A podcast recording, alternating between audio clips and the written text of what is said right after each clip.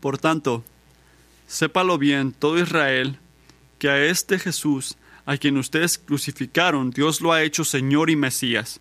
Cuando oyeron esto, todos se sintieron, se sintieron profundamente conmovidos y les dijeron a Pedro y a los otros apóstoles, hermanos, ¿qué debemos hacer? Arrepiéntense y bautícense, cada uno de ustedes en el nombre de Jesucristo para perdón de sus pecados. Les contestó Pedro, y recibirán el don del Espíritu Santo.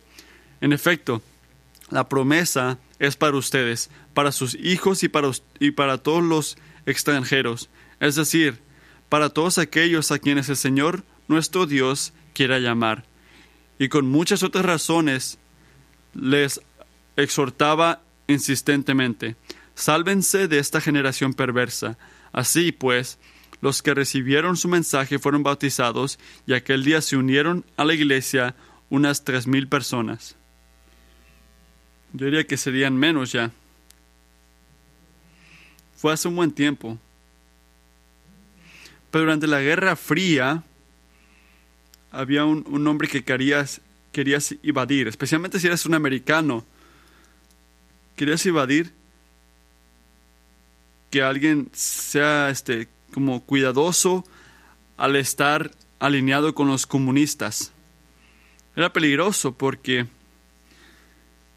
en 1950 y 45 un hombre que se llamaba McCarthy iban por todos lados buscando a personas que estaban con el comunismo. Y dudo que algunos de ustedes tuvo un temor esa semana teniendo miedo de que alguien va a decir que yo soy un comunista. Pero sí creo que hemos tenido un temor de que nos separen o que nos descubran al creer o decir o pensar algo que la mayoría de la gente a nuestro alrededor no están de acuerdo con eso. Puede meternos en problemas, de repente la familia, tus amigos o alguien con quien trabajas. Y creo que va sin decir que no te haces más popular en nuestra cultura al ser identificado como un seguidor de Cristo. Porque la gente se pone sospechosa. ¿O eres cristiano? Hmm. Así que te ponen el ojo para probar que no eres uno de esos cristianos, esos que ah, juzgan, que creen que lo bueno y lo malo está decidido. Así que es muy fácil ir a una gente que no conoces y si somos honestos, calladamente pensamos, ojalá que nadie se entere que no soy cristiano, ojalá que nadie lo note, porque probablemente van a pensar que yo soy raro y de repente no van a querer ser mi amigo. Y no vamos de lugar a lugar diciendo eso o, escribiendo eso, pero ¿lo has pensado? No quiero que me separen, que me miren como, oh, ahí está un cristiano. Y si, y si pones nuestro temor del hombre, de cómo van a pensar, porque queremos su aceptación, si pones esto en una, un momento cultural, que trata la religión como algo privado, es estrictamente privado, que la gente respetada no, no se habla de estas cosas. Si lo unes, tienes un, una receta perfecta de estar ansioso sobre que noten que eres cristiano. Y creo que se pone muy tentativo a dar vueltas, a bajar la cabeza y callar y esconder que somos cristianos cuando estamos alrededor de otras personas. Pero estás equivocado. Si piensas que la agenda de Jesucristo en nuestra cultura es de entrar y salir de nuestro círculo de sociales, entrar, hola, ¿cómo están? Y este es el plan, va a decir. Quiero que te calles de que eres cristiano, no quiero que hagas contacto de ojos, no digas nada. Yo regreso al rato, no te diría eso Jesucristo.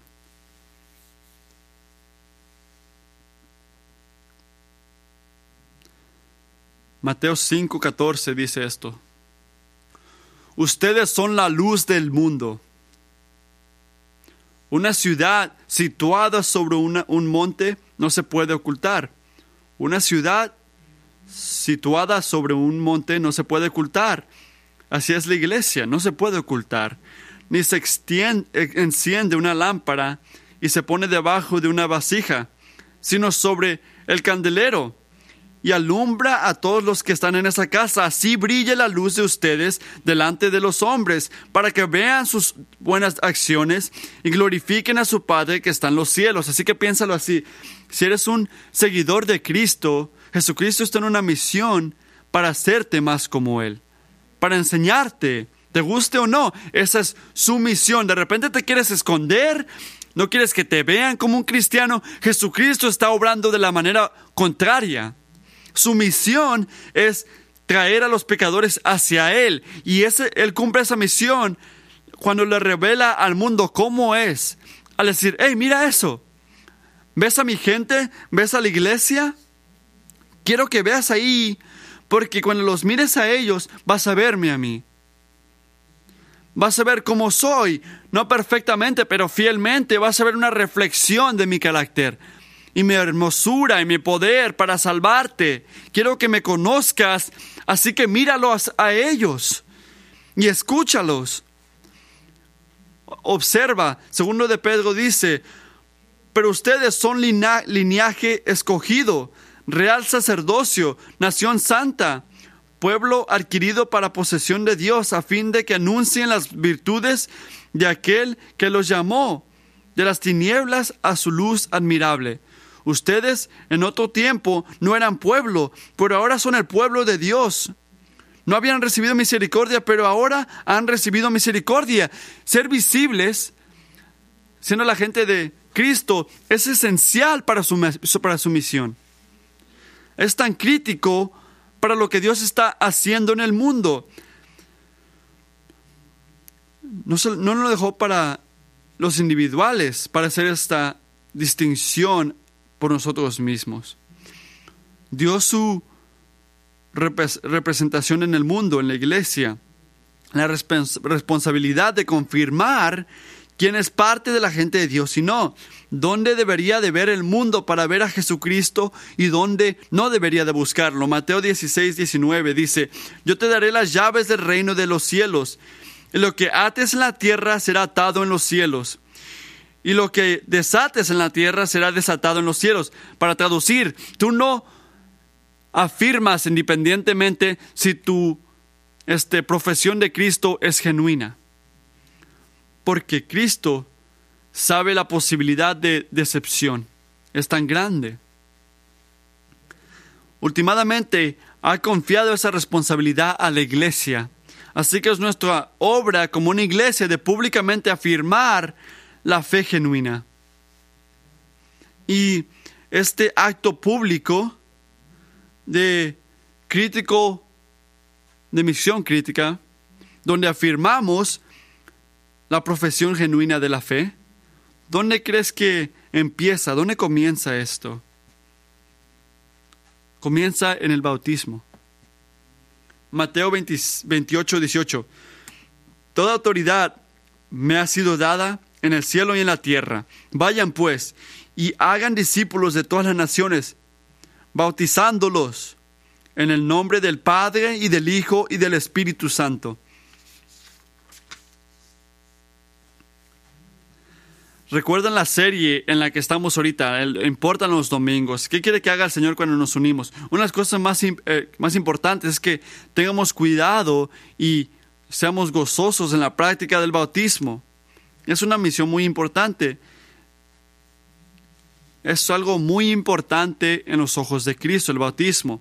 Así que déjame darte una definición del bautismo, de lo que dice en la Biblia. Y después vamos a ver cómo se ve, especialmente en el capítulo 2. Así que aquí está mi definición. El bautismo es la afirmación pública de la iglesia de una profesión de fe que significa la entrada del creyente en una relación de pacto con Dios y su pueblo.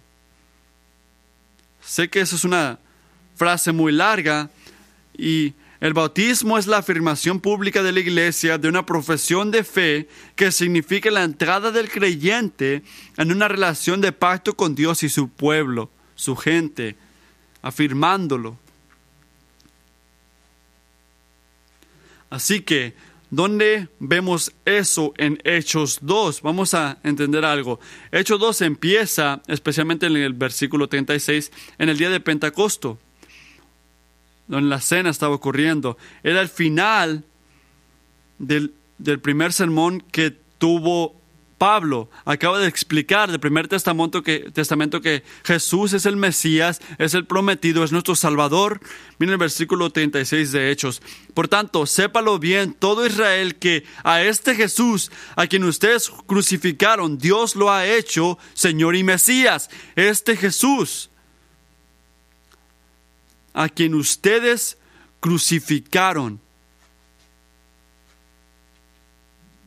Puedes imaginarte que alguien te mire a los ojos y te diga, hablando de Jesús y te diga, y tú lo crucificaste. Tú lo mataste. Tú mataste al Hijo de Dios.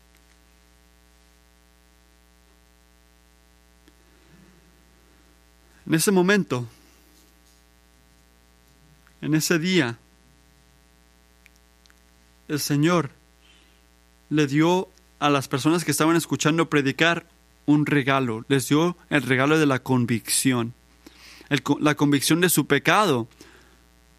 No recordaban que nadie es perfecto, no notaban que todos se equivocaban, ellos sentían en su alma la profundidad de la rebeldía y la malicia que tenían contra Dios. Eso es lo que significa convicción. Sentían el peso de su pecado. Miren el versículo 37. Cuando oyeron esto, todos se sintieron profundamente conmovidos. Y les dijeron a Pedro y a los otros apóstoles, hermanos, ¿qué debemos hacer? ¿Qué debemos hacer? Si matamos al Hijo de Dios, ¿qué, qué, qué, qué hacemos ahora?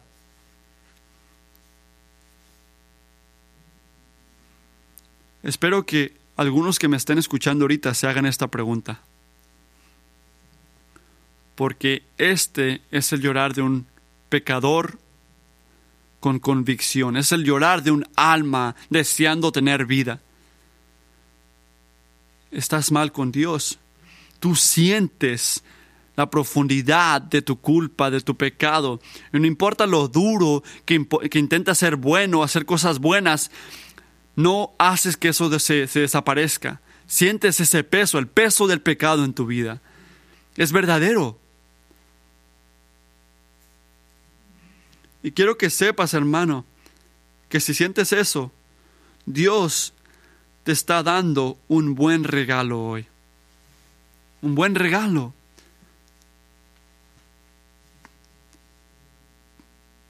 Porque se llama la salvación.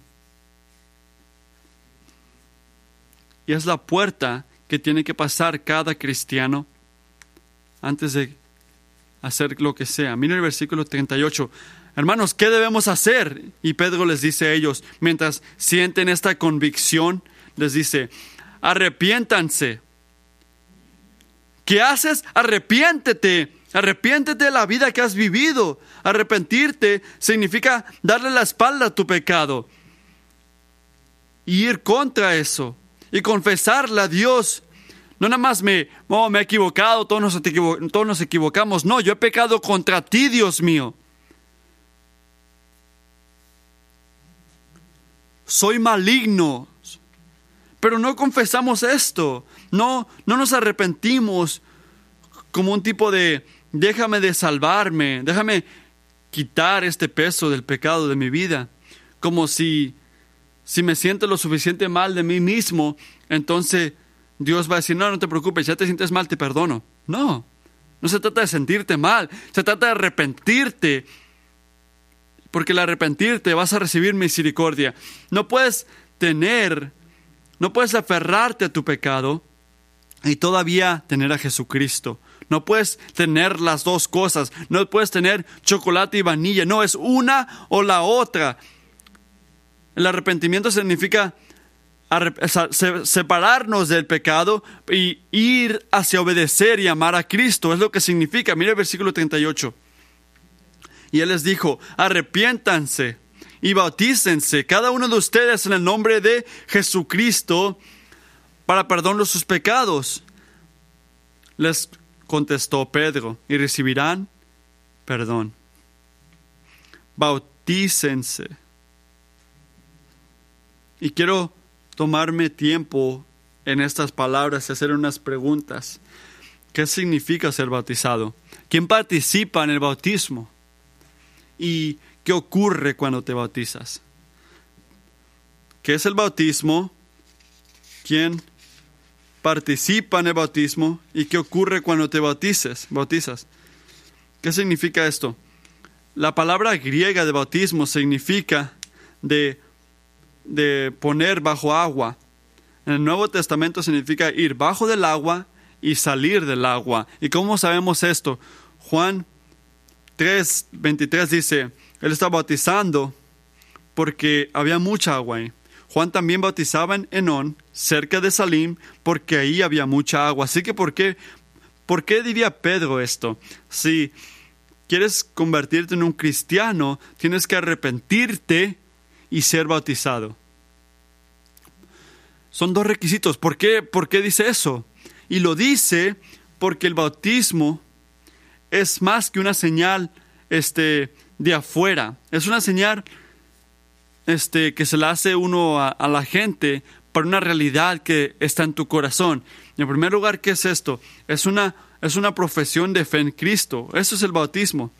La respuesta de qué es el bautismo, si alguien te pregunta qué tengo que hacer para ser perdonado de mis pecados y de, todo lo que he hecho en mi vida, ¿qué dirías tú? ¿Qué tengo que hacer para ser cristiano? Creo que muchos dirían lo que dijo Pablo este, en Hechos 16. Cree en el Señor Jesucristo y serás salvo, diríamos algunos. Arrepiéntete y cree en Él y serás salvo. Así que esto nos hace una pregunta a, nos, a nosotros. Si te, eres, eres cristiano al hacer lo que dice Padre en Hechos 2, al arrepentirte y bautizarte, o hacer lo que Pablo dice en Hechos 16, creer en Señor Jesús y serás salvo. ¿Cuál de las dos es? ¿Arrepentirte y bautizarte o nada más creer en Cristo? Y como yo hago muchas veces, la respuesta es sí. Sí, exactamente. Son las dos cosas. Son las dos cosas. ¿Por qué? Porque el bautismo es una profesión pública de la fe en Jesucristo. La fe por la cual fuimos salvados. Y como dice Pedro en primero de Pedro, este, al bautizarnos agrada mucho a Dios. Es una expresión de fe. Bobby Jameson, un escritor, dijo esto, el bautismo hace pública la fe. Me, me gusta eso, le da al creyente, la iglesia y el mundo algo para mirar. Recuerda cuando, cuando confiesa en Cristo, haces esa decisión visible en, en, el bautismo. Esto ayuda a explicar por qué los autores del Nuevo Testamento a menudo hablan del bautismo de maneras que podrían tomarse para indicar que las bendiciones de la salvación vienen del bautismo mismo. Cuando querían referirse a la conversión como un, como un todo unificado, los autores del Nuevo Testamento a menudo desplegaban el bautismo como una forma abreviada de todo, como una manera de expresar todo. Imagínate, 200 y algo humanos venir con sus dedos y, y, y tocarte, no, lo que significa la manera de, al hablar de la parte, refiriéndote al bautismo, le estás entregando toda tu vida a Cristo. Ir bajo del agua y salir del agua no, no, es, no es lo que no, no cumple nada si no te has arrepentido de tus pecados y no tienes fe. Pero si eres cristiano, esta acción de salir del agua es una expresión, expresión de tu fe. Es donde le das voz a tu fe, es donde la anuncias y haces pública tu fe. Así que el bautismo es una profesión de fe en Cristo. En segundo lugar, es un símbolo de unión con Cristo. En el versículo 38, nota que Pablo no dice aquí, arrepiéntete y bautízate. No, Dice, arrepiente y bautiza, bautícense cada uno de ustedes en el nombre de Jesucristo. Pero ¿por qué dice eso? Recuerda, nunca hay nada a la basura en la escritura, en el nombre de Jesucristo, porque la fe expresada en bautismo, fe expresada en bautismo, nos trae a una relación íntima con Cristo. No dije que el bautismo lo hace, dice que lo expresa. El bautismo expresa esta relación con Cristo, donde su experiencia se convierte en nuestra experiencia y su bendición se convierte en nuestra bendición y su relación con Dios se convierte en nuestra relación con Dios. A través de unión con Él, adquirimos su nombre, lo que es verdadero de Él, lo, que trae gozo. El apóstol Pedro, perdón, o Pablo, perdón, describe esto. Si ves Romanos 6, 4 a 5 nos dice esto, por tanto, hemos sido sepultados con Él en Cristo por medio del bautismo para muerte, a fin de que como Cristo fue resucitado de entre los muertos por la gloria del Padre, así también nosotros andemos de novedad de vida. Porque si hemos sido unidos a Cristo en la semejanza de su muerte, ciertamente lo seremos también en la semejanza de su resurrección. Amén. Unión con Cristo. Si no hay unión con Cristo, no hay esperanza en tu vida, así de simple. Nunca has pensado, Señor, así, ¿por qué el bautismo? ¿Por qué entrar y salir del agua? ¿Por qué no nada más decir, sube, sube esa montaña y ya? O haz un baile o, o hacer una caminada en tus rodillas. ¿Por qué, eso, eh, ¿Por qué eso no lo expresa? ¿Por qué no es suficiente eso? ¿Por qué el agua? El Señor ordenó el bautismo como la manera de hacer pública nuestra fe, porque simboliza dos cosas muy importantes. No es, algo raro que ocurrió. Cuando bajamos del agua, ¿qué, qué, enseña eso? Enseña que estamos muriendo. Cuando bajamos, si te mantienes bajo el agua, ¿qué ocurrirá? Te vas a morir. El bautismo declara que cuando te conviertes cristiano, has muerto. ¿Cómo así? Sí, has muerto a qué? ¿Has muerto a la culpa del pecado? Has muerto al poder del pecado, es como si tú muriste cuando Cristo murió. Porque todos los beneficios de su muerte, en esa fe, en la unión con Él, se convierten en los tuyos. Como dijo Pedro en Hechos 2, esto empieza con el perdón de nuestros pecados. Esto solo es posible cuando la sangre es derramada. Así que bajamos al agua y es un símbolo de morir con Cristo. ¿Qué significa salir del agua? La resurrección. Vida nueva con Cristo. Porque Cristo no se mantuvo muerto, no estuvo en la tumba. La muerte no lo pudo detener, el pecado no pudo domarlo. Así que de la misma manera, cristiano, si fuiste unido con Cristo, no nada más en nuestra vida, pero en, tu vida por venir, por toda la eternidad. Todos los que han sido unidos a Él con fe han sido librados del poder del pecado para poder caminar en novedad con Él, en Cristo. Que un día va a incluir un cuerpo inmortal. Como nos gusta cantar, porque al levantarse Jesús nos levantamos nosotros.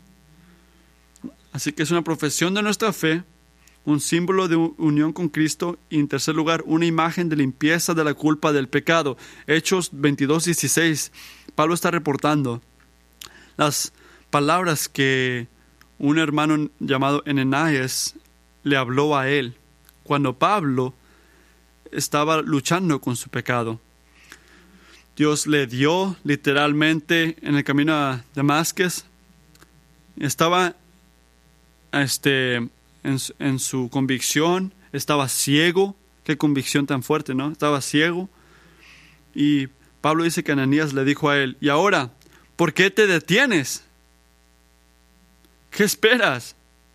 ¿Escuchaste esto? ¿Qué esperas? Levántate y bautízate y lava tus pecados invocando, invocando su nombre. Levántate y bautízate y lava tus, tus pecados invocando su nombre, bajando al agua como un tipo de magia, literalmente, lava tus pecados. No. No. ¿Cómo se lavan los pecados? Los pecados se lavan con resultado en fe en Cristo, una respuesta al llamar el nombre de Jesucristo. No me puedo limpiar, no me puedo salvar. Jesucristo, sálvame, límpiame. Confío en que tú puedes hacer esto. Pero, ¿cómo llamamos al nombre del Señor? ¿Qué le dijo Ananías a, a Pablo? Levántate y bautízate y lava tus pecados invocando su nombre, invocando su nombre. Así que cuando invocamos su nombre, profesamos esto, expresamos esto a través del bautismo. ¿Y qué ocurre como un resultado? Jesucristo no te dice, ah, sabes que no puedo, oh, estoy ocupado. ¿Qué hace? Te limpia y separa tu pecado de ti, lo tan lejos que está el este del oeste y, del oeste. Y agrada a Dios por esto, alaba a Dios por esto. Y nota que Ananías no dice, ah, arrepiéntete y cree. ¿No te sorprende? ¿Qué le dirías tú a Pablo si fueras Ananías? No sé si yo le diría que se bautice. Yo le diría que pero ¿por qué dice levántate y bautízate? ¿Por qué dice levántate y bautízate? Porque Ananías sabe algo que se nos olvida. Él sabe que Dios ha ordenado el bautismo como una necesidad por la cual expresamos nuestra fe. Así que está diciendo la misma cosa ahí. Dios no nada más ordenó, la, no nada más nos llamó a, a confesar nuestros pecados, también nos llamó a un tipo de forma de arrepentirnos, levantarnos y bautizarnos. Y esto es crítico si vamos a responder con obediencia a Jesucristo. Eso es lo que nos está enseñando. Así que es una imagen de limpiarnos. En último lugar, es una señal del nuevo pacto. Me voy a meter a aguas controversiales. Escuchen cuidadosamente, porque hay cristianos fieles que no están de acuerdo conmigo y quiero que vean lo que yo veo en la escritura. Piensen en esto, cómo los israelitas, antes de venir Jesucristo, identificaron que eran parte del pueblo de Dios. ¿Cómo se identificaban? Eran circuncisados en ese tiempo y ese acto físico fue como una manera de identificar quién eres tú. De la misma manera que una parte de mi cuerpo fue cortada, que yo también sea cortado espiritualmente de la bendición con Dios si fallo al mantener el llamado de Dios. Así que la circuncisión del cuerpo del principio simboliza la necesidad de circuncisar el corazón un enfoque a las prioridades y, las, y, las, lo que nos llama a ser Dios. Pero tristemente, si vemos la escritura, ¿qué vemos? Muchos de ellos, si no todos, se circuncisaban, pero fallaban al circuncisar sus corazones. Tenían la marca física, pero su corazón no había cambiado. Así que, ¿qué hizo Dios? Dios prometió hacerle a ellos lo que no podían hacer por sí mismos. ¿Por qué crees que le dije a Josh que lea de Ezequiel? Porque ahí describe lo que va a hacer. Yo te voy a dar un nuevo corazón y te voy a ayudar a seguirme. Yo lo haré, Israel, porque estás fallando. Obviamente al hacer esto, Jeremías dice esto, porque este es el pacto que le haré con la casa de Israel después de aquellos días, declaró el Señor. Pondré mi ley dentro de ellos y sobre sus corazones la escribiré. Entonces yo seré su Dios y ellos serán mi pueblo. No tendrán que enseñar más cada uno de su prójimo y cada cual a su hermano, diciéndoles, conoce al Señor, porque todos me conocerán, desde el más pequeño de ellos hasta el más grande, declara el Señor. Todos me conocerán. Así que bajo del Viejo Testamento se entiende que le digan a un miembro de la gente de Dios, hey tú, conoce al Señor, tienes que conocer a Dios. ¿Por qué? Porque puedes ser miembro de la gente de Dios simplemente al, al ser circuncisado, pero no se significaba que estabas bien con Dios. Puedes ser miembro de la gente de Dios étnicamente, de cómo se ve este, la marca de la circuncisión, pero no estar atado a Dios. Y esto cambió, radicalmente cambió por Jesucristo. El Nuevo Testamento cambió esto, la gente de Dios fueron reconstituidos, fueron salvados. Ahora tenían una nueva identificación, no por la marca en su cuerpo, sino por su profesión en Cristo Jesús. Esto es un gran cambio. Colosenses 2.11 dice, también en Él ustedes fueron circuncisados con una circuncisión no hecha por manos, al quitar el cuerpo de la carne mediante la circuncisión de Cristo, habiendo sido sepultados con Él en el bautismo, en el cual también han resucitado con Él por la fe en la acción del poder de Cristo que los resucitó de entre los muertos. Así que va a haber mucha confusión entre la circuncisión y el bautismo. El bautismo es como la circuncisión, en que la acción física funciona como un marcador de que identifica públicamente quién es parte de la gente de Dios. Es como la circuncisión de esa manera. Pero el bautismo no es como la circuncisión. Escuchen esto, en que no es una expresión de esperanza que algún día el corazón va a ser circuncisada circuncisado. No, es una profesión de fe en Cristo porque el corazón ya fue circuncisado a través de la obra del Espíritu Santo. Así es como no es como la circuncisión. No es, oh, yo espero que esto ocurra en el futuro. No, es una expresión de que ya está ocurriendo. Que el Espíritu Santo ya circuncisó el corazón. Porque es verdad de toda la gente de Dios. Como dice Pedro en 38, todos los que fueron bautizados disfrutaron el perdón de sus pecados recibieron el don del Espíritu Santo. Y si ves el bautismo, piénsalo así, es una señal inicial del Nuevo Testamento, por la cual identificamos a aquellos que han entrado al Nuevo Testamento y abrazaron las necesidades en Gálatas 3:27, porque todos los que fueron bautizados en Cristo, de Cristo se han revestido. De Cristo se han revestido. Estás luchando para obedecerlo en cada parte de tu vida. Así que después de ver esto, ¿qué, qué es el bautismo? Son cuatro cosas. Una profesión de fe en Cristo, un símbolo de unión con Cristo, una imagen de limpieza de tu culpa del pecado y una señal del nuevo pacto. Si ves el versículo 37, al que Dios llama a sí mismo, van públicos con su fe, van a público con su fe. Ahora pregunta dos, ¿quién participa en el bautismo?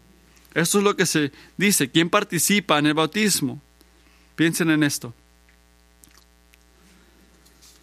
Desde que habló la Biblia, ¿por qué la Biblia habla de fe y arrepentimiento y bautismo? está unido, no puede separar estas cosas. La única, únicas personas que deben de ser bautizados son esos que han escogido darle la espalda al pecado y arrepentirse de sus pecados y confiar en, Jesucristo. Son las únicas personas que deben de bautizarse. Es una respuesta personal de la convicción de sus pecados, porque esos al que Padre, al que Pedro, perdón, extiende la invitación al bautismo son que son aquellos que han sentido la convicción del pecado en el versículo 37. Porque aunque han entendido, escuchado la palabra del Evangelio en, en los versículos 36 a 37, no puede separar estas cosas. Así que el bautismo solo es para los cristianos porque la realidad espiritual que representa, que significan, solo son verdaderos para los cristianos. Si no eres cristiano, no tienes, no tienes relación con Cristo, no has sido perdonado por tu pecado. Así que, ¿cómo debemos de decidir como una iglesia si alguien está listo para bautizarse? Esta es una de esas preguntas que los pastores pasan mucho tiempo estudiando y hablando con personas. Solo bautizamos a aquellos que tienen una profesión como que verdadera que se puede ver en sus vidas. ¿Notas que en la escritura nadie bautizó a sí mismo? Nadie se bautizaba a sí mismo. ¿Nunca notaste esto? Puede ser una de esas cosas que, que puedes hacer solo, ¿verdad? Pero nadie se bautizó a sí mismo. Siempre había más de una persona haciéndolo. Y a veces pueden verse cosas verdaderas tan, tan obvias. Hay personas que se bautizan y hay gentes que los bautizan. Y esto es tan importante. ¿Pero por qué? ¿Por qué estoy haciendo algo de esto? Porque el bautismo, recuerda, no es nada más una profesión pública de la fe en Cristo, es la manera que la iglesia públicamente afirma la profesión de fe en Cristo. Es la manera que le decimos al mundo, miren, mire, miras a esta persona bautizándose. Así se ve una persona que sigue a Cristo genuinamente. Y así lo hacemos como una iglesia, lo bautizamos. Es una afirmación de la profesión. Así que si Dios nos llama nada más a bautizar a los discípulos de Cristo, ¿qué tenemos que discernir antes de seguir?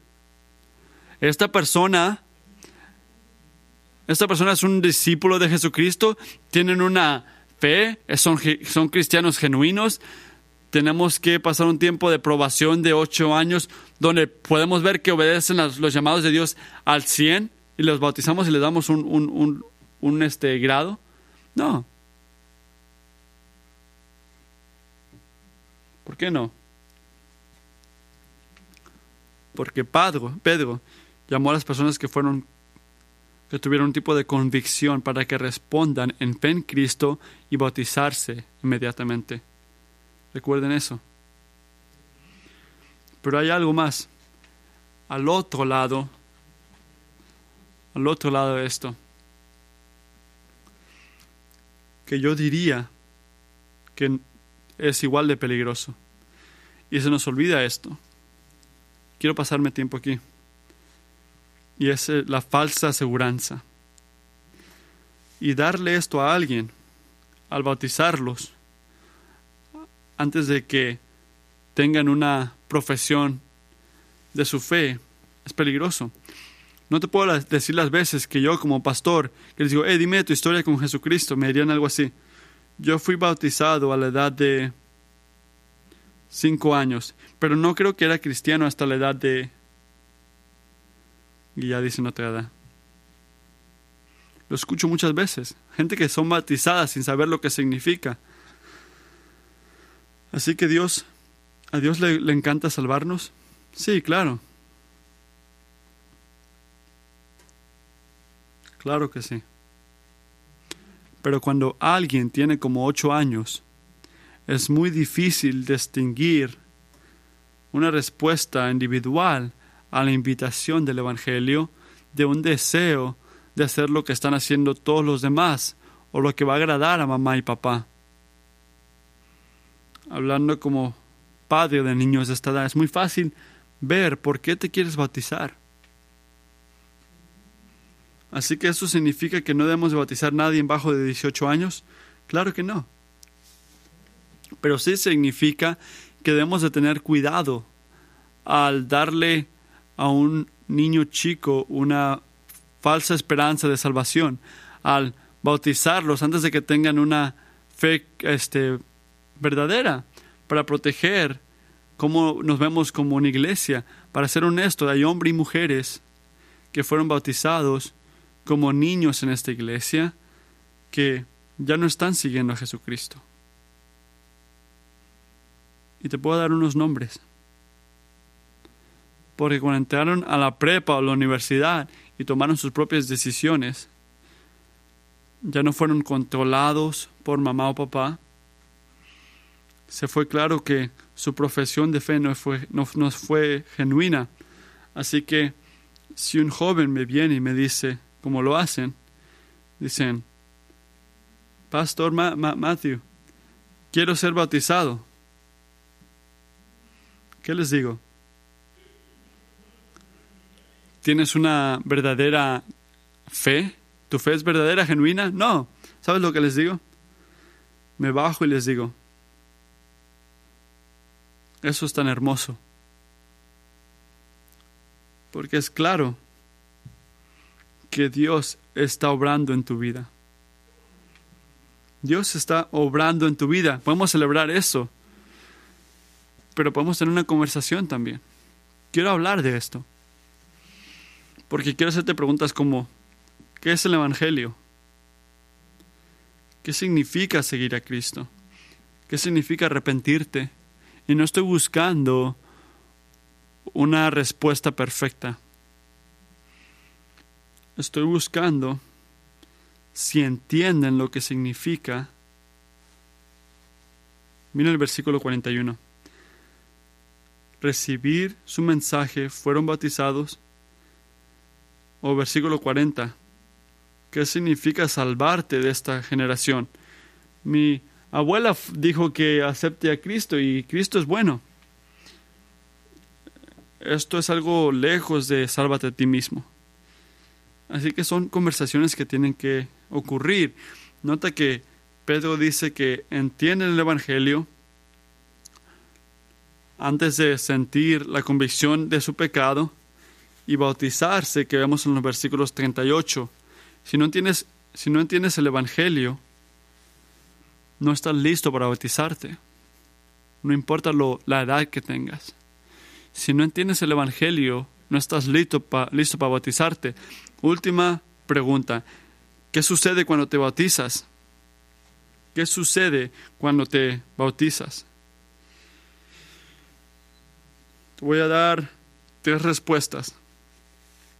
En primer lugar, obedeces a Jesús haciendo pública tu fe. Obedeces a Jesús haciendo pública tu fe. Mira el versículo 38. Nota que Pedro no dice, arrepiéntete y cree, y si tienes confianza en tu fe, en tu salvación, considera hablando con alguien a, ser bautizado. No, dice, arrepiéntete y bautízate. Es un mandamiento. Es algo importante. Porque no decidimos cómo, queremos profesar nuestra fe. Jesucristo nos dice cómo profesar nuestra fe y involucra más que simplemente bautizarnos, sino que empieza y termina con el bautismo. Es el primer acto de obediencia como anunciamos a la iglesia y al mundo, hey, voy a seguir a Jesucristo. Es, como, como ponemos nuestra bandera o, nos ponemos nuestro uniforme del equipo o, tomamos la ciudadanía al reino de Dios. Así que lo vemos en el, en el versículo 41. Esos que recibieron su mensaje fueron bautizados. Ocurre una y otra vez. En, en el libro de Hechos, Hechos 8:12 dice, pero cuando creyeron a Felipe, que anunciaba las buenas nuevas del reino de Dios y en nombre de Jesucristo, se bautizaban todo hombre como mujeres, tanto hombre como mujeres. Cada vez que obedecemos a Jesucristo hay bendición y el Señor usa la experiencia de bautismo para hacer algo increíble y significante en nuestras vidas, para afirmar nuestra fe, para entender la profundidad de lo que Cristo ha hecho por nosotros. Recuerda, mientras digo esto, que el bautismo no hace nada bien si no tienes fe. Así que si no tienes fe y confianza en Jesucristo, nada más te estás mojando. Nada más te estás mojando. Pero si tienes fe, ¿qué ocurre? El bautismo hace un recordatorio de lo que Cristo ha hecho por nosotros. Para la persona bautizándose, yo he muerto en Cristo. Yo he sido resucitado con Cristo. Yo estoy dando mi vida a Cristo para seguirlo. La respuesta a quién soy ha cambiado. Ya no soy un esclavo al pecado, soy un hijo de Dios. No estoy atado a la culpa y, las cosas malas. Estoy en Cristo Jesús. Y sientes esto cuando estás bautizado. Sientes estas afirmaciones y eso es un regalo increíble, precioso. Es gracia. Obedeces a Cristo al ir público. En segundo lugar, la iglesia obedece a Jesús afirmando su profesión, la profesión de la persona bautizándose. No se trata de lo que tú estás haciendo, es de lo que también está haciendo la iglesia. Es como ejercizamos la autoridad que nos ha dado Cristo como una iglesia de identificar quién es un hijo de Dios, porque porque le marcamos al mundo quién es un seguidor de Cristo genuino. Bobby Jameson escribe otra vez. Mientras se unen los niños con nosotros, el bautismo es algo necesario pero no suficiente. Por lo cual, la iglesia usa para reconocer los cristianos. No es suficiente que alguien diga soy cristiano o que todos de la iglesia piensen que alguien es cristiano. Es muy importante. Jesucristo le ha dado juicio a la iglesia para el bautismo. Jesús nos dio bautismo para poder decirnos de Dios. El último resultado, ¿qué ocurre cuando te bautizas? Eres agregado al cuerpo de Cristo. Eres agregado al cuerpo de Cristo. Me quiero pasar un tiempo aquí. Y bienvenir a todos los niños. Me da gozo predicar la palabra de Dios y tenerlos aquí. Quiero, creo que muchas veces fallamos al ver esto, porque pensamos, no nada más hay una persona que bautiza, los demás nada más están ahí, no. Miren el versículo 41. Así pues, los que recibieron su mensaje fueron bautizados y aquel día se unieron a la iglesia unas tres mil personas. ¿Añadidos a qué? ¿Se unieron a qué? Unieron a la iglesia. Hechos 2.47 dice, y el Señor añadió a su número, día tras día, esos que fueron salvados. Así que cuando estás unido con Cristo, ¿qué es lo que significa el bautismo? Si estás unido en Cristo, ¿a quién más te unes? Te unes a su cuerpo. Recuerda lo que dijo el último domingo, no puedes unirte a la cabeza sin unirte al cuerpo. No puedes no puedes tener un Cristo como sin cuerpo, sin brazo. No, es un, es un paquete. Primero de Corintios dice, porque así como el cuerpo es uno y tiene muchos miembros, pero todos los miembros del cuerpo, aunque son muchos, constituyen un solo cuerpo. Así también en Cristo, eh, es Cristo. Pues por un mismo espíritu todos fuimos bautizados en un solo cuerpo, ya judíos o griegos, ya esclavos o libres. Unión. Como Lucas describe los miembros de la iglesia como una realidad espiritual creada en el bautismo. Es algo increíble, la unión. No dice, escucha, esos que recibieron su palabra fueron bautizados y de ese día, más al rato, unas tres mil personas decidieron ser miembros de la iglesia. No. ¿Qué dice? recibieron la palabra, fueron bautizados. Y eso significaba que tres mil personas fueron añadidas a la iglesia. Así que puedes decir, tres mil almas fueron añadidas a la iglesia, o puedes decir, tres mil almas fueron arrepentidas y se bautizaron. Dos cosas diferentes, eh, dos cosas que son la misma cosa. Así que no debemos de ser miembros, y nada más tienes que ser miembro de la iglesia. Para ser miembro de la iglesia tienes que ser bautizado. Y al bautizarte inmediatamente eres miembro de la iglesia. No. Creo que hay sabiduría al tomarnos unas semanas, tomar la clase de membresía y ayudar a las personas a entender qué significa ser parte de esta iglesia, esta iglesia en particular. Y creo que el versículo 41 nos dice que no es sabio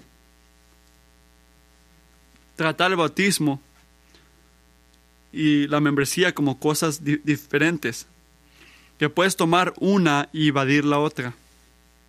Piensa en esto. ¿De qué trata la membresía de una iglesia? Es afirmar, afirmar nuestra profesión de fe. Esto es lo que significa, eso es lo que significa ser miembro. Así que, ¿cuándo se ve esta afirmación? Empieza con el bautismo. Cuando bautizamos a alguien y todavía si bautizamos a alguien y después no le ponemos atención a la membresía de la iglesia, estamos diciendo esto, nos encanta reconocerte como un cuerpo de Cristo, pero no te vamos a mantener este como cerca mientras sigues a Jesucristo. Si quieres que te cuidemos y no nada más afirmarlo, tienes que hacer esa segunda cosa, unirte a la iglesia, pero si nada más quieres afirmación y no y no sentirte como que alguien te está ayudando, nada más te podemos bautizar. Sientes la atención como te puedo bautizar, pero no, te, no quiero la responsabilidad de ayudarte a crecer. No puedes separar. Creas problemas cuando separas el bautismo y la membresía. Y no vas a recibir una distinción entre los dos. La gente son bautizados y los mismos son añadidos. No es bueno para los individuales, no es bueno para los, el mundo que mire esto, si lo separamos, y refuerza la tendencia de ser privados en nuestro sacramento, en nuestro camino con Dios. Nada más es yo y Jesús. No, no lo es. No lo es. Camina con el cuerpo. El bautismo reconoce que alguien fue unido con Cristo, que significa ser unido a su cuerpo, y por eso la membresía viene directamente después del bautismo. Y por esto estoy tan contento que las cuatro personas que se van a bautizar este domingo van a unirse a la iglesia el siguiente domingo. Así que mientras celebramos su bautismo y proclaman su fe en Cristo y vemos un símbolo de su unión con Cristo colectivamente el siguiente domingo, cuando los bienvenimos a la membresía, estamos viendo que son unidos al cuerpo de Dios también. Es un regalo de gracia. No nada más es verte bien, recibir un buen grado. El bautismo es la manera como una iglesia que afirmamos públicamente la fe, que significa que esa persona está entrando en una nueva relación con Dios y con su gente. Quiero tomar un tiempo para orar mientras participamos en el bautismo y decirle a Dios que obre estas realidades en sus corazones. Padre nuestro, te pido ahora, mientras preparamos, nos preparamos a escuchar y ver profesiones de fe. Y después como una iglesia, con la autoridad de nuestros mayores, afirmar las profesiones de fe. Padre, oramos que nos ayudes a ver, a ver lo que significa lo que está ocurriendo, Señor. Padre, hoy como tu gente decimos unos a otros y al mundo, ¿quieres ver a Jesús? ¿Quieres ver cómo Él se ve? No perfectamente, pero fielmente, mira a estas personas es un privilegio afirmar su profesión de fe hoy. Y oramos mientras hacemos esto y mientras hacen esta profesión en obediencia a tu palabra, que tú les asegures que la realidad, las realidades que son verdaderas de ti, Jesucristo, la muerte al pecado, muerte a la tentación, al poder de la tentación y obediencia ahora son de ellos también, Señor, en Cristo Jesús. Amén.